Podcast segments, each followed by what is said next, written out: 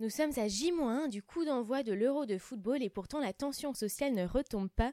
La grève perdure encore aujourd'hui à la SNCF, menace toujours à Air France et les poubelles débordent dans certains quartiers de Paris et Marseille.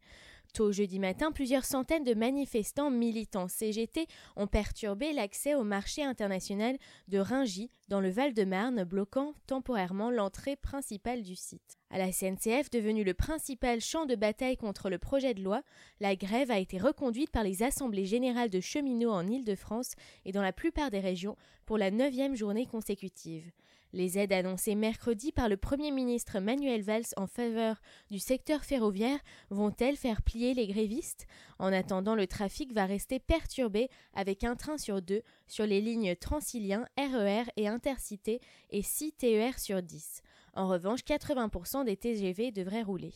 Depuis le 1er juin, la grève lancée par la CGT cheminot, SUD Rail, Sudrail et FO, très suivie par les personnels roulants, est reconduite de jour en jour malgré les appels de l'exécutif et un accord approuvé par la CFDT et l'UNSA consacrant le maintien du régime de travail actuel à la SNCF. La CGT cheminot, premier syndicat de l'entreprise, a noté des améliorations arrachées et a décidé de consulter ses adhérents sur le projet d'accord.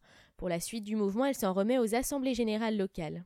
Sudrail et FO ont quant à elles appelé à la poursuite. Cette grève est un scandale selon Nicolas Sarkozy qui accuse son successeur François Hollande d'avoir sacrifié la SNCF. Autre front de la grogne sociale qui risque d'écorner l'image du pays hôte de l'Euro 2016, le secteur des déchets. À l'appel de la CGT, le blocage dure dans deux des principaux sites de traitement de la région parisienne et la situation devient critique dans certains arrondissements de la capitale. Il se poursuit aujourd'hui à l'incinérateur de Fos-sur-Mer près de Marseille, malgré l'appel du président de la métropole, Jean-Claude Gaudin, à libérer les accès de cet établissement vital selon lui. À Saint-Étienne, en revanche, la collecte a repris aujourd'hui et la fan zone pourra ouvrir comme prévu. Côté carburant, le mouvement se poursuit dans trois des cinq raffineries françaises du groupe Total, mais toutes les stations services du réseau sont réapprovisionnés.